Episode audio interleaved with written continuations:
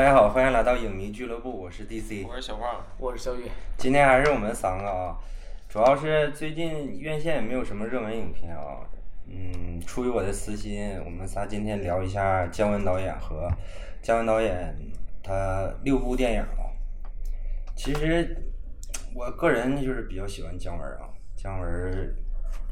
我觉得他的戏跟他的人我都比较欣赏。嗯，姜文是一九六三年出生在那个河北唐山，然后父亲是参加过抗美援朝，然后母亲做过做过音乐老师。高考落榜以后，在英达的建议下考了中央戏剧学院，然后一九八四年毕业。一九八五年的时候就演了《末代皇后》，演溥仪。然后因为《末代皇后》。啊，皇后对，因为《末代皇后》被谢晋导演相中，然后一九八六年出演那个芙蓉镇。呃，一九八七年因为芙蓉镇得了百花奖最佳男演员。呃，在拍芙蓉镇的时候认识刘晓庆，然后大概跟刘晓庆谈了七年的恋爱，从八七年到九四年。呃，当时刘晓庆已经因为拍《小花》还有《神秘大佛》等。就是比较著名的电影吧，成为就是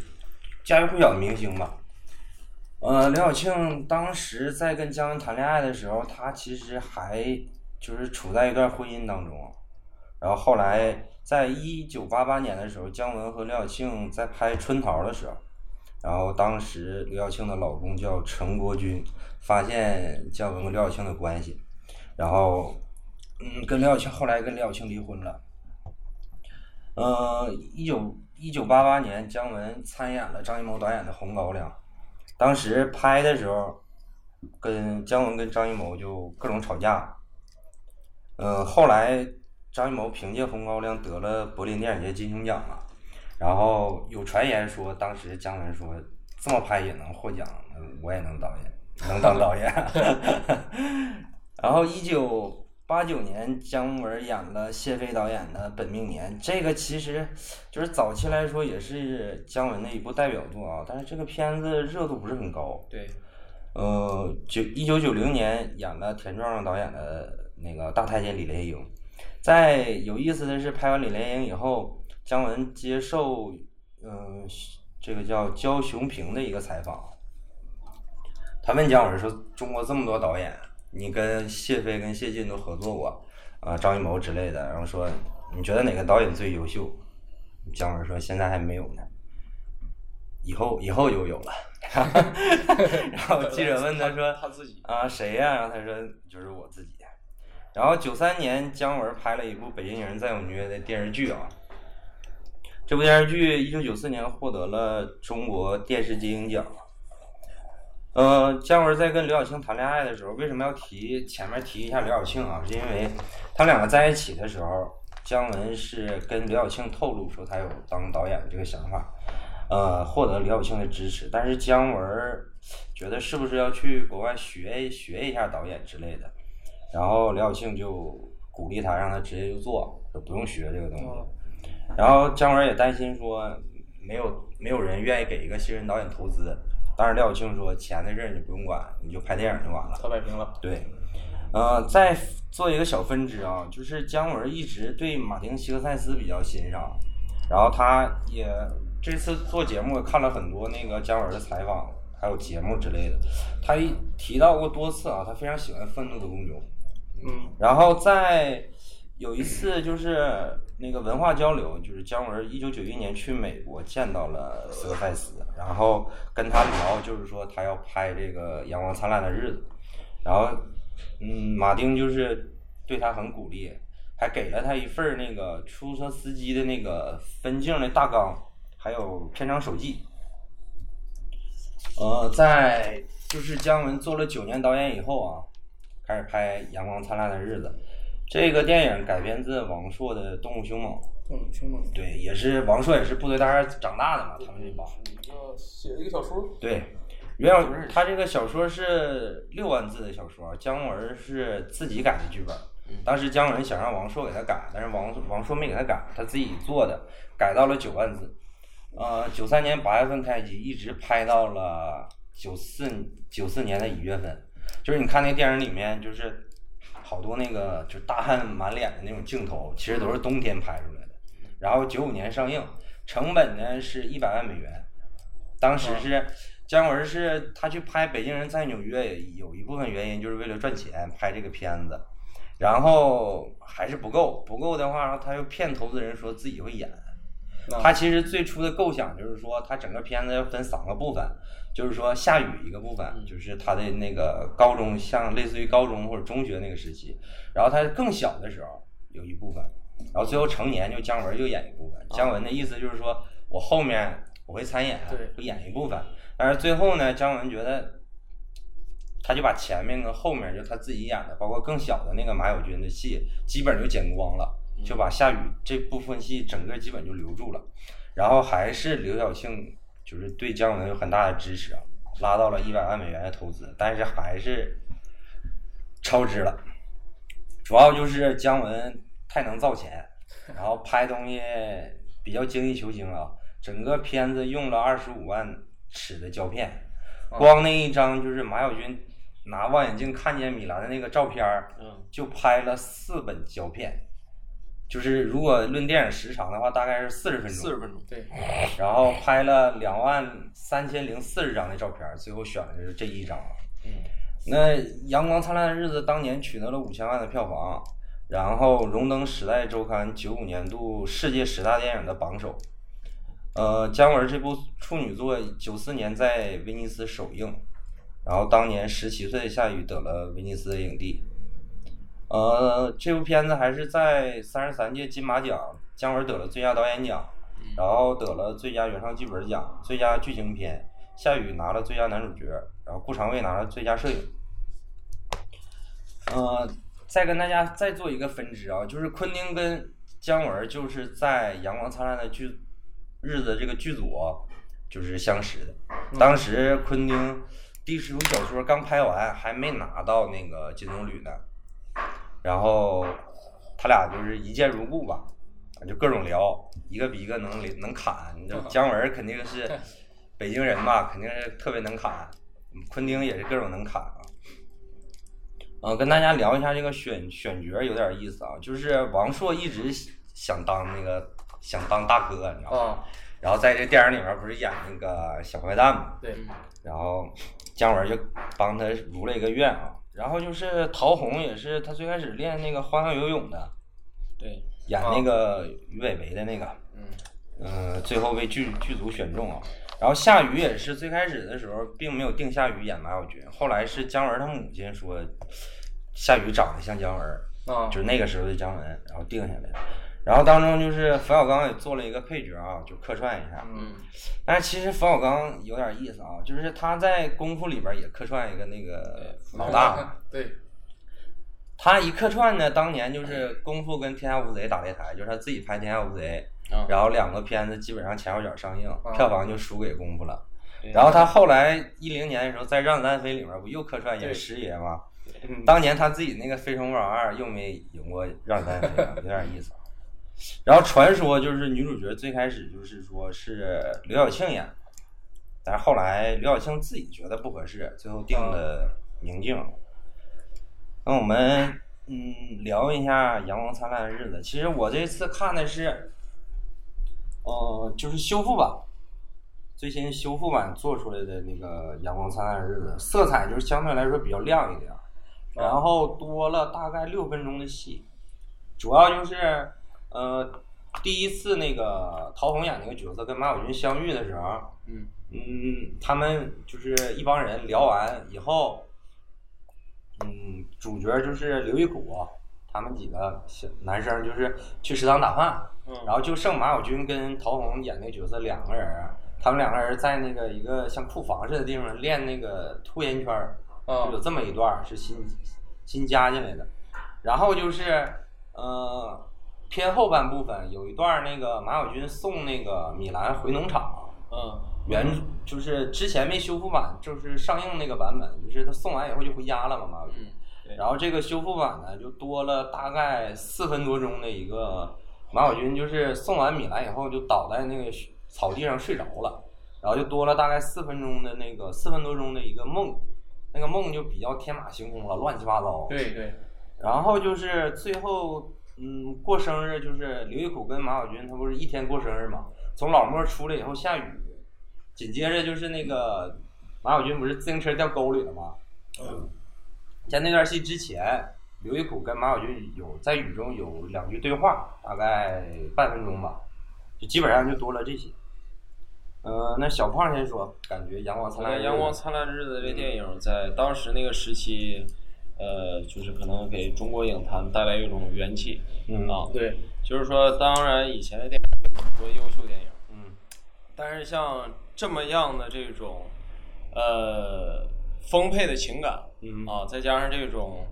呃，很那种呃带有很多暗喻的这种镜头出现的时候，我觉得给中国电影带来的更多是一种元气、嗯啊，就是像给带来一种就是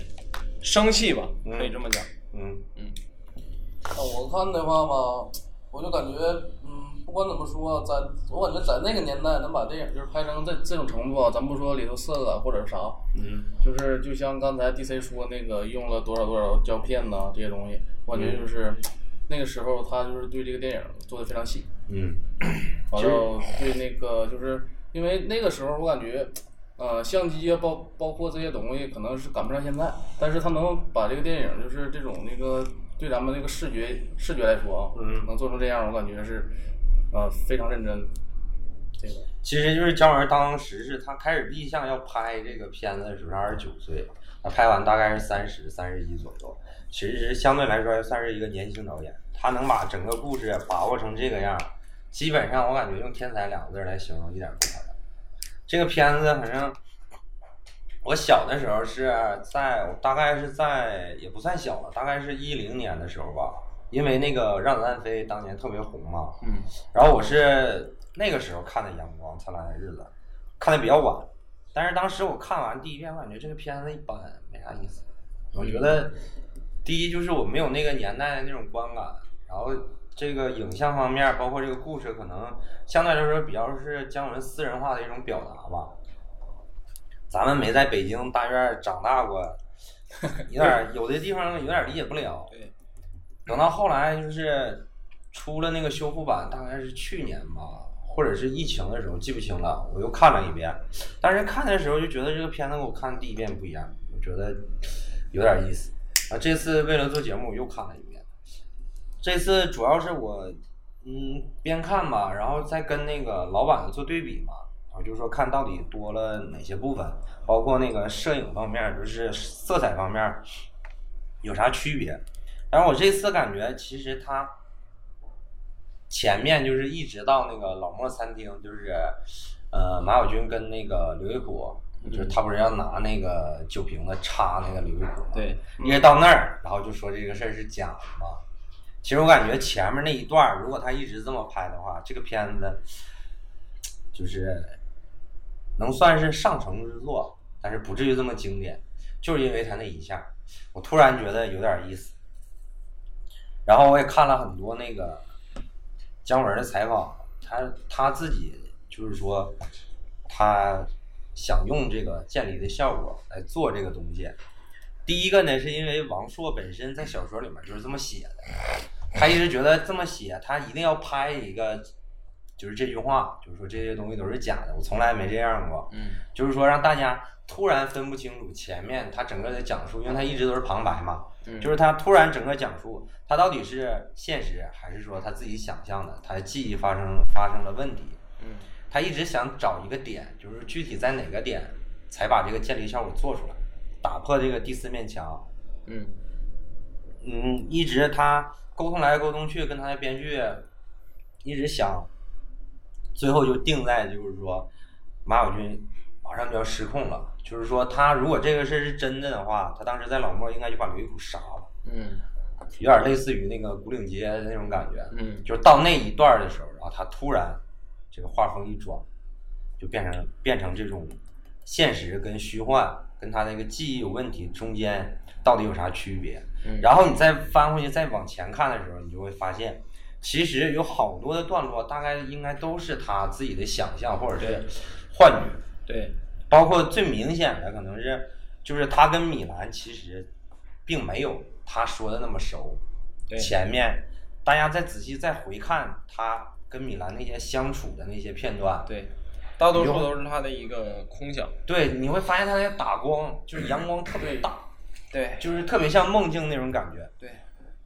特别是他最后，他把米兰就是摁到床上面的那那场戏，他其实前面他进屋以后，他在屋里面并没有发现米兰，结果他一回头的时候，米兰突然就出现了。嗯，其实这个最开始就是说，你可能看刚看第一遍的时候，你可能没并没有意识到，然后你多看两遍的时候，就会发现这个东西很有意思。整个他阳光这个片子出来以后，可能姜文的这个呼声啊，就是说他是天才，这呼声就起来了。但是总体来说，我觉得这个片子还是目前为止啊，就是青春片，就是大概在呃，应该是一零年或者一一年，记不清了。就是那些年我们一起追的女孩儿开始，包括赵薇导演《致青春》，嗯，什么《匆匆那年》一系列，就是说青春片儿、青春片儿嘛。其实往后所有的人再怎么拍都没有拍过姜文。对，就是因为他那种他的青春是和他的这个他的冲动联系在一起，嗯但是吧，他并没有把这种冲动给他落实。嗯就是说，你像现在很多青春片儿，它是一种什么情况？啊，它是这种，就是他把他的想法，呃，很简单直接的就表现出来了。嗯啊，假如说我这个女孩儿怎么怎么样，嗯，他没有那种，就是因为像每个人都有年轻的时候。对，啊，当然，咱们年轻的时候，你像真正年轻的时候，嗯呃，就是给这种什么感觉，就是想又不敢，嗯这才是青春。当你想又敢了的时候，你已经成长了。嗯所以说，这是我觉得，呃，姜文，你可以说这个《阳光灿烂日子》哈，嗯这个你把如果说把它定义为青春片的话，嗯我觉得就可以完爆当市面上所有的青春片。对，我觉得应该就是所有的人都没有拍过姜文，就是说在青春片这个领域，而且就是说我在看了几遍这个片子以后，就是突然发现，就是 慢也不算是很突然吧，就是突然在某一个点上吧，就是可能这个片子一直铺垫循序渐进的，你突然能发现，就是其实马小军好多人你都可以把马小军带入到你自己，就是说你小的时候可能一帮小伙伴在一起。总会有一个，就是说稍微领头一点的孩子，嗯，然后总会有一个特别招女孩喜欢的孩子，那么可能大家相对来说都比较普通，然后可能，嗯，有的时候可能气氛架到那儿了，或者是大话说出去了，啊、打架的时候可能稍微下一点狠手，或者是在某一个地方出点风头，但是其实骨子里面相对来说胆子还是比较小。然后呢，对于就是男女之间的事儿，嗯稍微懵懂又不懂的那种那种感觉，其实还是每个人还是能看到自己的一种感觉。其实如果你把它和其他的一些青春片做对比的话，你会发现他为什么拍的好。嗯还有一个原因是因为他拍的比较早嗯对，啊。如果你拍，你假如说拍九十年代青春片嗯啊，它里面的一些回忆啊，就是它没有现在这种生活条件、这种人与人沟通方式这种便利，它没有嗯啊。你看现在咱们有微信，对不对？咱们有手机啊，咱们如果说，假如说这个对不对？像这个搞对象或者啥的话，嗯我可以有很多种方式，对，但那个时候没有。对，所以说那是一个纯真的年代嗯啊，这个年代也是无可复制的嗯啊。对，包括他那功，包括介介绍有人说，可能是呃姜文通过这个小小说啊，完了联联想到自己的一些童年，跟自己的童年有有一个相结合，包括就是因为他从那会儿经历过来的嘛。嗯对，就是因为现在这个科技太便利了，对，所以说导致呢，就是现在的东西都太快餐嗯啊，这个换了一个又一个啊，不知道怎么样，说的我这种，因为你现在不需要什么成本。对不对？你追女孩不需要什么太大的成本，你成本只是钱而已，嗯对吧？但是你说你需要时间吗？其实你的时间我我的时间我有可以同时跟十二十个写。对，你的时间很充裕 啊，但那时候不行，所以说这个我也是觉得，呃，那也是时代造就的。嗯，还有一个就是，嗯、我想说的一点就是说，他的那个现实跟他自己的那个幻想的部分，其实主要就是三个部分，一个就是刚才说米兰的那一部分，然后最后在老莫餐厅这一部分。其实前面冯小刚演那个老师，就是有人在他那帽子里扔煤球，嗯那个应该也是他想想出来的。啊就是说，你看那个片子也不可能有人那么快的就把煤球扔到帽子里面，而且手都不黑。对，其实你要是就是我个人的理解啊，其实这三段幻想恰恰对应了三个部分，就是说他对老师，他可能在现实生活中他不敢反抗，对，其实老师对应的就是父母、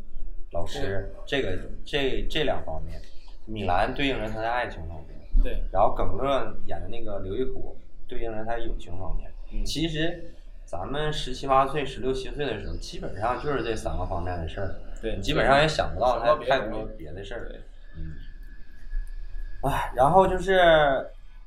在拍戏的时候，其实宁静对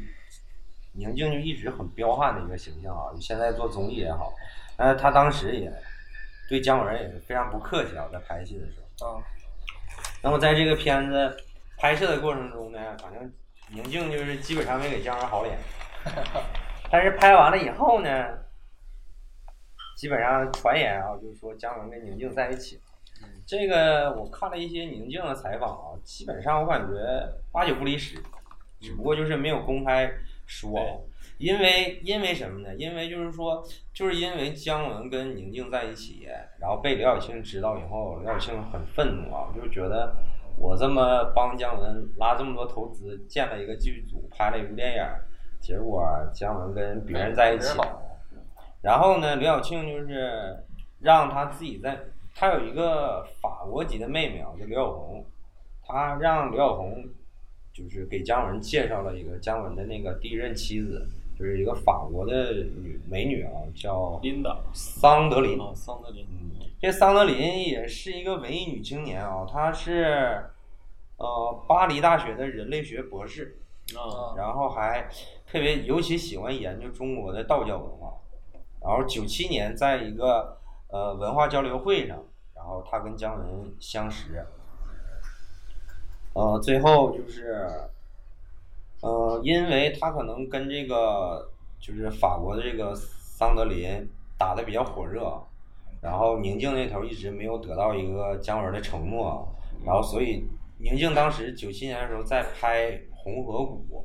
所以当时姜宁静就选择跟红河谷的一个美国演员叫保罗结婚了。嗯，然后同年呢，姜文就跟这个桑德林在法国结婚了，生了一个女儿。然后零五年的时候跟姜文离婚了。那九七年的时候还有一部重要电影啊，就是姜文演了张艺谋导演的《有话好好说》。这部片子我个人比较喜欢啊，虽然第一遍看的时候有点懵，但是其实你稍微大一点就感觉这个片有点意思。其实最最主要的就是说，第一就是说姜文跟张艺谋在拍《红高粱》的时候可能各种争吵，但是两个人就是说都是为了戏好，都是为了电影，不存不存在就是说那种私人的恩怨，要不然也不能再合作。呃，主要就是姜文在这个剧组里面认识了编剧树平，嗯树平成为了姜文后面好多片子的编剧，啊包括《鬼子来了》《太阳照常升起》《让子弹飞》跟《一步之遥》，啊树平都是编剧。嗯，今年提一句，他演姜文演了一个《宋家皇朝》，然后得了十七届金像奖最佳男配角。嗯、到了一九九八年，姜文就开始筹备他的第二部片子《鬼子来了》。呃，九八年开始筹备，九九年拍，然后两千年本来要上映，结果没上了。这个片子改编自尤凤伟的小说《生存》。呃，姜文还是各种造啊，造钱啊，用了四十八万卷儿的电影胶卷原计划的他的电影成本是两千万，结果最后超支了六百万。然后，嗯，这个片子的拍成黑白是摄影顾长卫他的建议，就是说拍成黑白片。但是其实拍成黑白技术难度更大一点儿，就是说不像是大家理解的，可能对，你先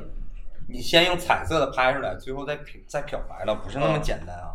而且就是说，当它设计成黑白片这种感觉以后，它的打光，大家如果回看的话，就是仔细看它的打光，它打光更集中。对就是说当人物出现的时候，它这个光景的变化就更自由对，因为你彩色片的话，可能这个光不是那么明显了，就。特别是最后那个结尾啊，这个一会儿再聊。就是你因为你前面一直都是黑白的，那个结尾变成彩色的时候就非常震撼了。那这个《鬼子来了》在没通过审查的情况下，在两千年参加了五十三届戛纳电影节的这个参选，最后得了评审团大奖。这个奖就是仅次于金棕榈，金棕榈下面就是评审团第二奖。那么因为他违规违规参赛啊，就是电影局给他的行政处罚，就是说五年内不能当导演。不能拍片儿。后来有人我看过，就是这次也是查查资料嘛，就是说有文章说其实没有这个行政处罚，哦，但是我我感觉他说的这个意思应该就是没有明文上的这种行政处罚。对，但是大家可以也知道，就是说你拍电影你要立项，你要过剧本儿，对，那如果一直不通过，不给你龙标，就基本上跟不不让你拍是一样的。但是这五年呢，姜文也没闲着啊。呃，顺带说一下，就是说五十三届戛纳电影节呢，呃，评审团主席是那个吕克贝松。嗯，当时这一届啊，除了《鬼子来了》得这个评审团大奖呢，梁朝伟是在那年凭借《花样年华》得的戛纳影帝。然后杨德昌凭借《一》得最佳导演。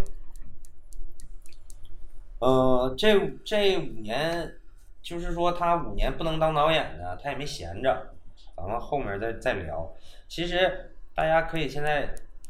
回想一下这个《鬼子来了》啊，其实我大概看过四五遍吧。我第一遍看的时候，大概是在我高中的时候，具体是哪年我记不住了。就是我们之前聊过一期特别节目的时候，不是聊，就是说那时候特别流行那个贴吧跟 QQ 群里头，比如说什么禁片儿嘛，就是什么未上映的就怎么怎么地。然后当时我就看过一遍，但是因为年岁的关系，可能没看出太太多感觉啊。对等到后来还是在一零年的时候，因为那个让子弹飞嘛，我重新看了一遍《鬼子来了》。其实当年我一零年已经上大学了，当年我的震撼就比较大，我从来没见过这么拍电影，嗯，也从来没见过这样的抗战题材的电影能拍成这样。嗯，就是说，当时可能明显的感觉到这个片子跟别的片子不一样，对，这个片子有劲儿，就是说它有一种它表达出来的东西震撼到我了，但是我没有一个具体的，就是说这个片子到底怎么好。对，等到我应该是在疫情的时候，就是那个有一个电影频频道，不是那个中央六啊，就是有一个电影频道又放这个《鬼蛋》，我在疫情的时候看了一遍。啊，这次为了做节目，我又看了一遍。呃，我先说一下啊，其实这个片子，嗯，怎么说呢？我感觉这个片子就可以说是抗日神作了。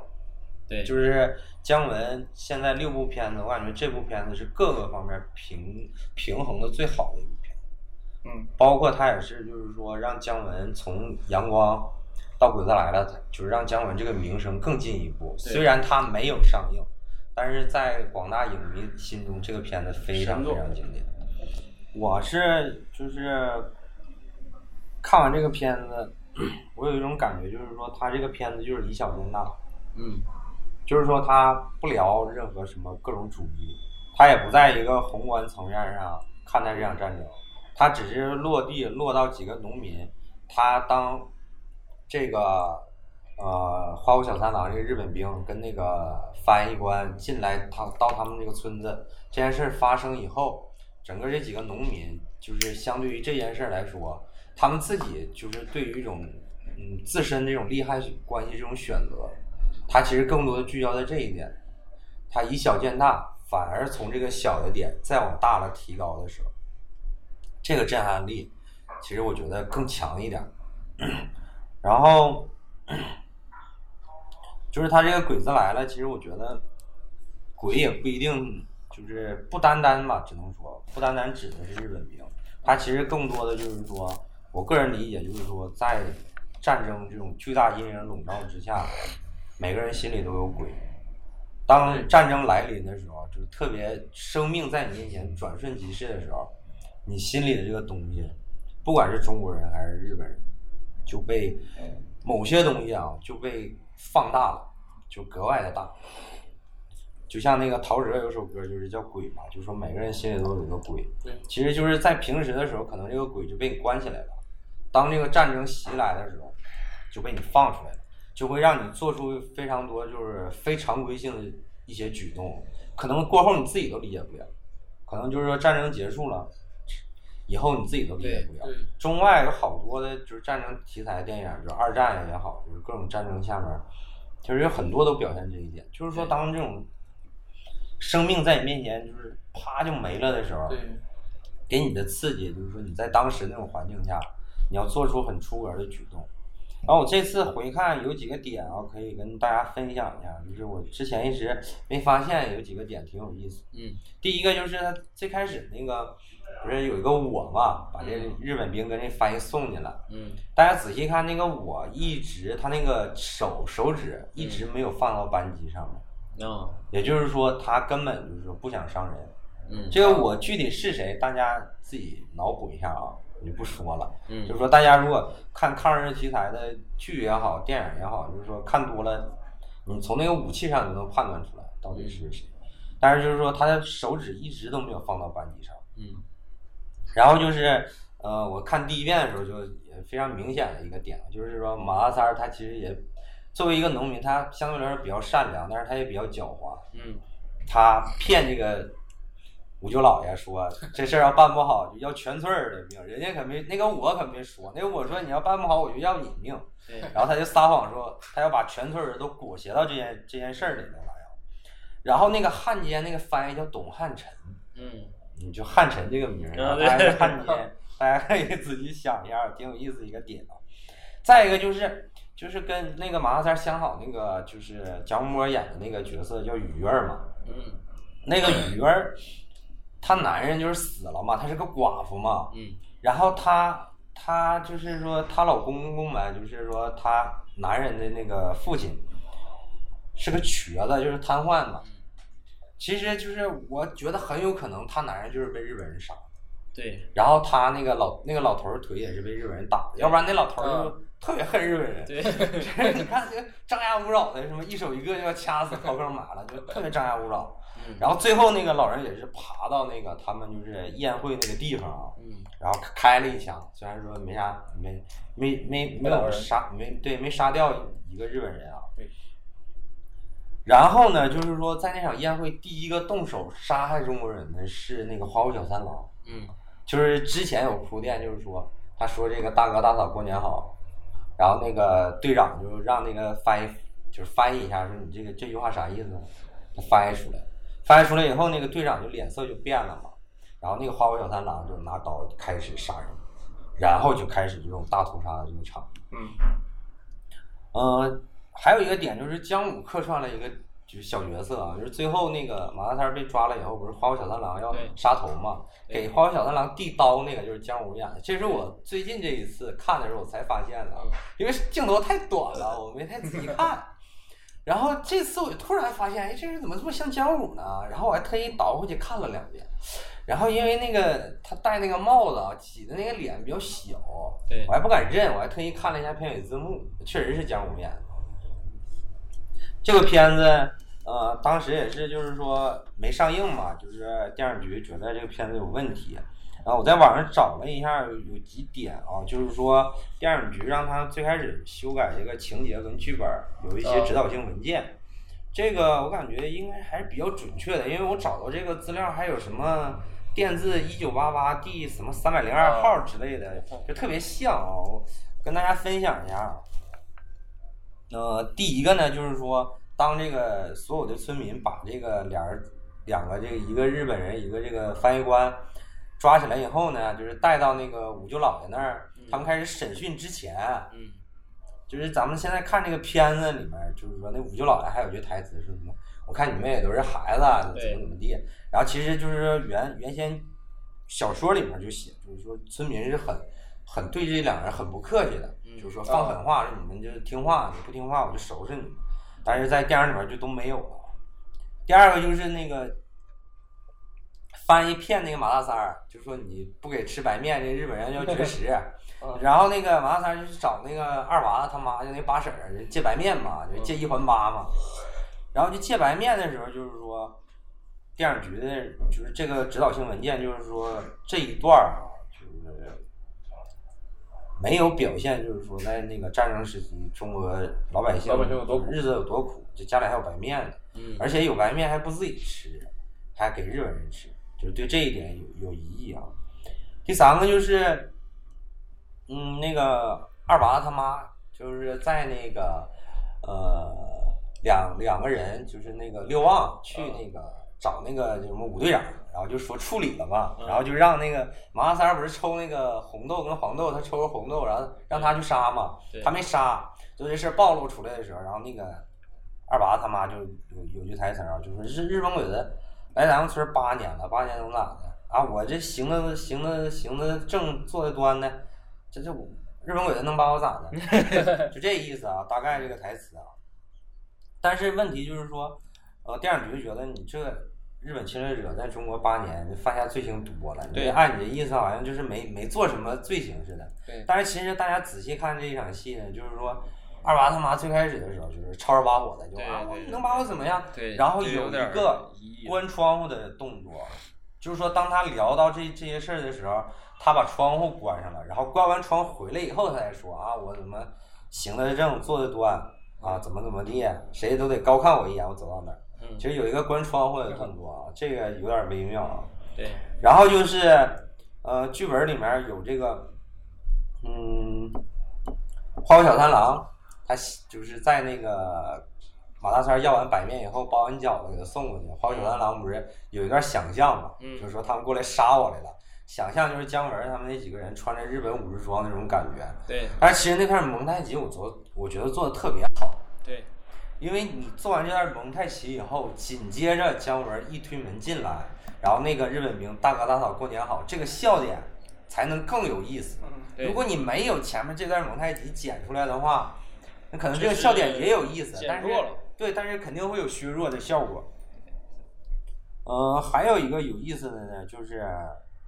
嗯，马大三儿就是假装他把这个日本人这俩人杀了嘛，所有人都不理他。对这个事儿就是电视局这个意见，就是觉得这段戏就是不对啊。还有一段呢，就是说，呃，鱼儿鱼儿就是马大三人想法啊，就说你这个马大三杀人，你不让我怀鬼胎嘛？就这一段也觉得不行。嗯、还有一段就是一刀流那一段，就是陈佩斯的父亲陈强嗯演的那个一刀流，就是说刚开始铺垫他有什么给慈禧太后杀过人怎么怎么地，然后最后日本人也没杀成，对然后就觉得这一段就是好像就是说只能屠杀自己中国人，好像杀不了外国人的意思。啊，然后就是说，在那个他们领完粮食回来，这个就是团聚这一段，就是跟也不是团聚了，就是说他们村子这帮人团聚在一起，然后跟这个日本人在吃饭的时候，就是说有一些原先那个呃小说里面有一些描写，就是说日本人是对中国人很粗暴，对。然后但是现在这个电影里面展现就好像有点对军民压这种感觉。对。呃，还有一些是，呃，小说里面可能有，就是说，当那个花果小三郎开始杀人以后，有这帮村民有这种反抗的这种描写，嗯。但是在电影里面可能反映的也不是很多，但是也有那个就是二娃子他娘就那个八婶儿上去挠那个对那个队长日本那队长的那个情节。呃，最后就是说，呃，吴大伟演的那个，就是说，国军是投降日军唯一合法的接收者。嗯这个电视剧对这对这段是有疑义啊。然后就是说那两个唱小曲儿的，这两个唱小曲儿的人有点反映中国人有点太丑恶了。但是其其实这这两个人我觉得有点意思，对，我觉得也是特别是就是他一共出来三次，第一次就是那个歌颂那日军嘛，啊，就什么跟中国人原先八百年是一家呀，怎么怎么的。然后后来战争胜利以后又开始就是骂日本鬼了，开始了就是唱戏。然后第三段的时候他没唱戏，嗯就是马三即将要被斩首的时候，然后他就是这两个唱戏的其中一个对另外一个说：“你看这多好的故事，咱们回去琢磨琢磨，写一个拿人的段子。我觉得就这两个人啊，短短的三场戏，我觉得特别有意思。为了活着嘛。对，嗯，然后就是，呃，这个最开始的时候，这个日军给给小孩儿发糖，嗯这个情节，包括就是说，在那个我来临之前，马大三跟鱼儿就是有这个肌肤之亲的这一段，也觉得不太合适。呃，最后那个他们去领粮食，就是马三那个驴跟那个嗯日本人那个马、那段 也觉得不太好，包括里面还有很多脏话呀，还有那个日本军歌啊，觉得有点问题。嗯，之后呢，还有个事儿就是提一下，就是两千年六月份的时候，刘晓庆因为偷漏偷税税漏税被抓了。那姜文在当时，所有人都不管刘晓庆的情况下，姜文挺身而出啊，就是说，呃，先稳住刘晓庆的家人，就是说我肯定这事儿帮到底，然后自己掏钱请了京城，就是北京四个大律师，然后就开始收集证据，帮刘晓庆辩护。然后还托人，就是说转告刘晓庆一定要挺住啊。最后在姜文的帮助下，刘晓庆还清税款，然后获得这个取保候审的资格。呃，零三年八月份的时候，呃，经历了四百四十二天那个牢狱生活，刘晓庆出来了。那出来以后，就是说刘晓庆一直对姜文的这个非常感激。对，这件事儿其实基本上都快被淡忘了，就因为范冰冰的事儿嗯出来以后，就大家那段时啊间又又把这个事儿给提起来了。其实范冰冰跟李晨这个，我感觉没啥必要多聊了，因为你也不觉不知道两个人之间的事儿，而且就是说，你这个时候发生这种事儿，跟当时两千零二年的时候不可同日而语啊，就是好多东西都有变化。那他姜文拍完《鬼子来了》以后，五年不可以做导演了，但是他在零一年到零五年期间也没闲着，一共演了几部片子，可以提一下的啊，就是《寻枪》、呃，《天地英雄》、《绿茶》、《茉莉花开》跟一个陌生女人的来信，他一共演了五五部片子。那零二年姜文跟就是演了陆川导演的《寻枪》，姜文还是监制。这个片子其实背后运作基本对，全是姜文，基本就是姜文。但是陆川在后来接受采访的时候，就直言就是说拍摄过程很痛苦，他觉得被姜文欺压了。对，而有记者，我看一一个采访，就是有记者直接问姜文，就是说陆川这么说你，你看你有啥想法？姜文就说那那他觉得我他被欺压了，那你我给他找钱我给他找钱，我给他找资源，我帮他拍电影，我是扶持新导演。你要他要觉得这要是欺压的话，我说我欢迎所有人都来欺压我。这是姜文的回复啊。然后零五年的时候呢，姜文演了徐静蕾导演的一个陌生女人的来信啊，就是传说在这个片儿拍摄的时候，因为王朔的关系，王朔跟徐静蕾当时在谈恋爱，因为王朔的关系，姜文对徐静蕾的帮助非常大。这个片子大家可以看一下，它是什么传，好像改编了一个什么外国名著吧之类的。，对，那个原著是一个小说，嗯，哦，啊，这个片子我感觉，一个小我。感觉还可以吧，觉得一般。呃着重要说一下，就是零三年姜文演的和平导演的《天地英雄》。对，为什么要提这部电影呢？就是因为在拍的时候，姜文认识了周韵，嗯，呃，是赵薇介绍的，然后周韵是姜文的师妹。呃，之后呢，姜文在拍这个理发师的时候，跟导演陈逸飞有分歧，然后退出剧组。周韵紧接着也退出了。然后零五年底的时候，四十二岁的姜文跟呃周韵当时二十七，两个人差十五岁。零五年的时候结婚，结完婚以后是有两个儿子啊，现在。嗯，零五年六月份开始筹备，姜文开始筹备他第三部电影《太阳照常升起》，然后一直拍到了零六年的十一月份，在零七年九月二十一号上映。这个片子改编自一个小说叫《天鹅绒》，嗯，嗯，啊，呃，当时上映的时候取得了一千七百万的票房，票房非常惨。看不懂。对，其实这个片子 当时也是零，也是就是做一个分支啊，就是也是零七年的时候，姜文跟马科他自己做了他自己的那个伯乐乎电影公司，嗯，两个人各占百分之五十的股份。马科就是那个《让子弹飞》里面就是葛优那个八岁那个孩子，哦，那个就是马科。嗯，嗯，然后太阳是不亦乐乎的第一部电影啊，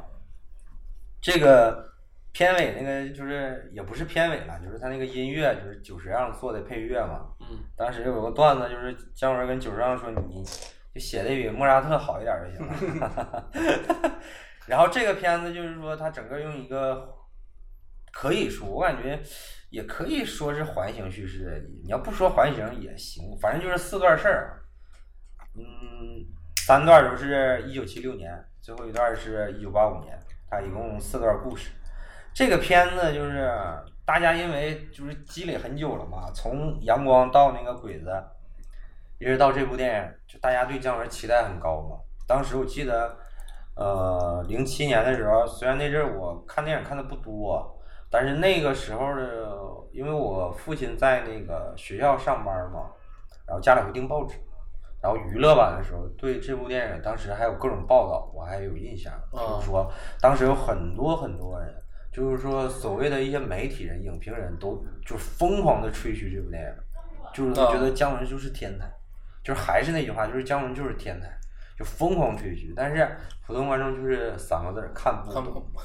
然后姜文自己也说，他说这是一部打破一切界限的电影，然后说你。在理解上有无限的可能，没有标准答案，你想怎么理解就怎么理解。但是我觉得这部片子更更多的就是，其实就像姜文拍他自己的一个梦，啊，对，更多的就像一个梦境。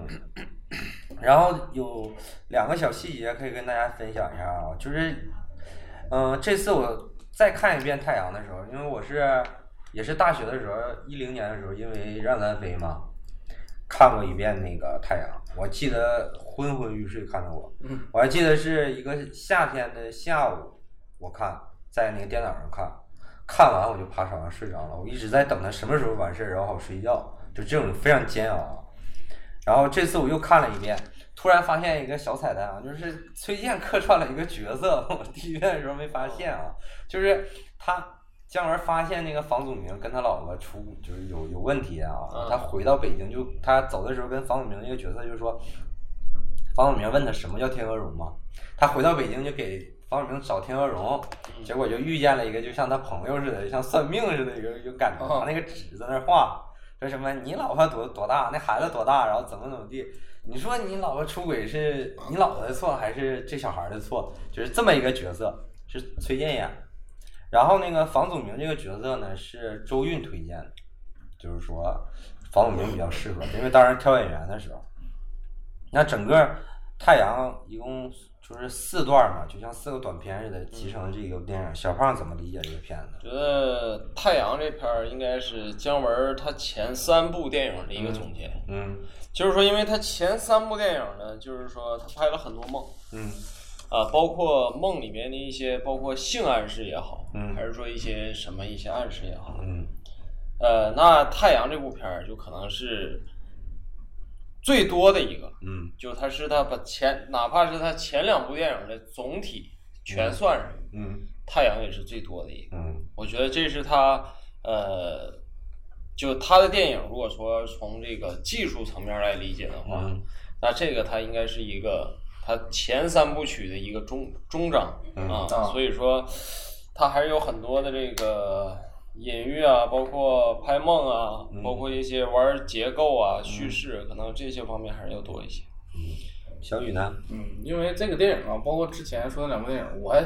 我都是在哎呀得有高中一五一六年之后才看的。嗯，包括那个像什么《一步之遥》，都都是那会儿才开始看的，《上单飞》。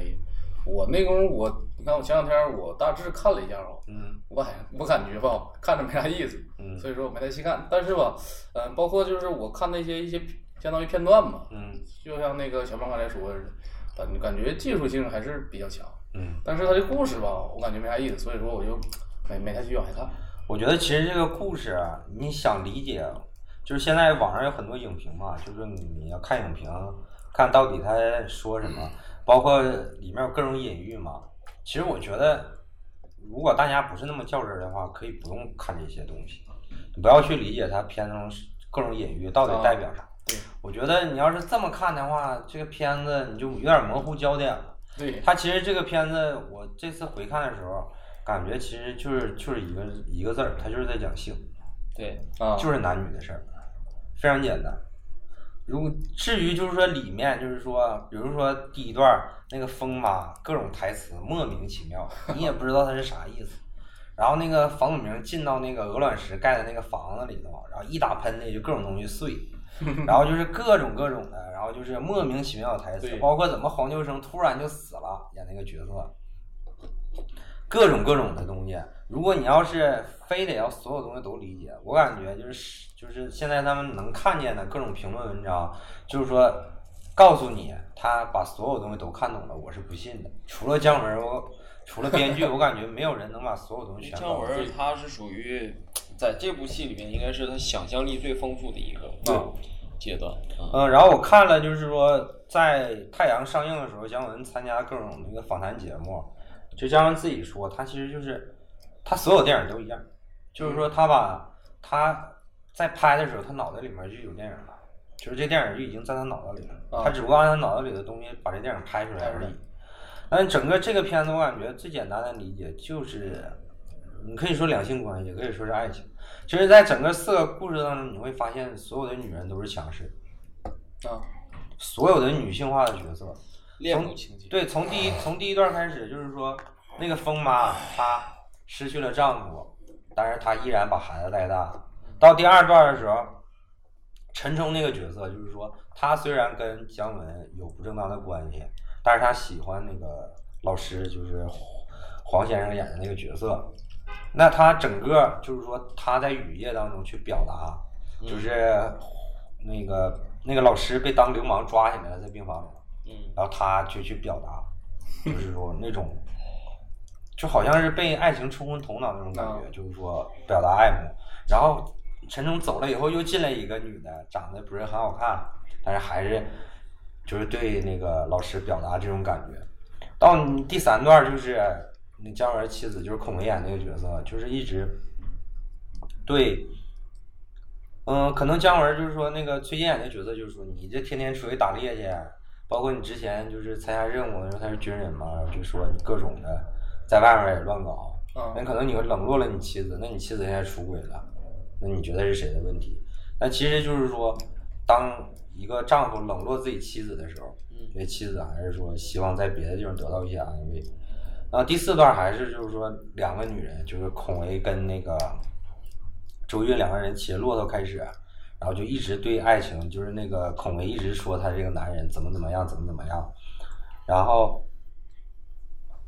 最后那个周韵在火车上生孩子，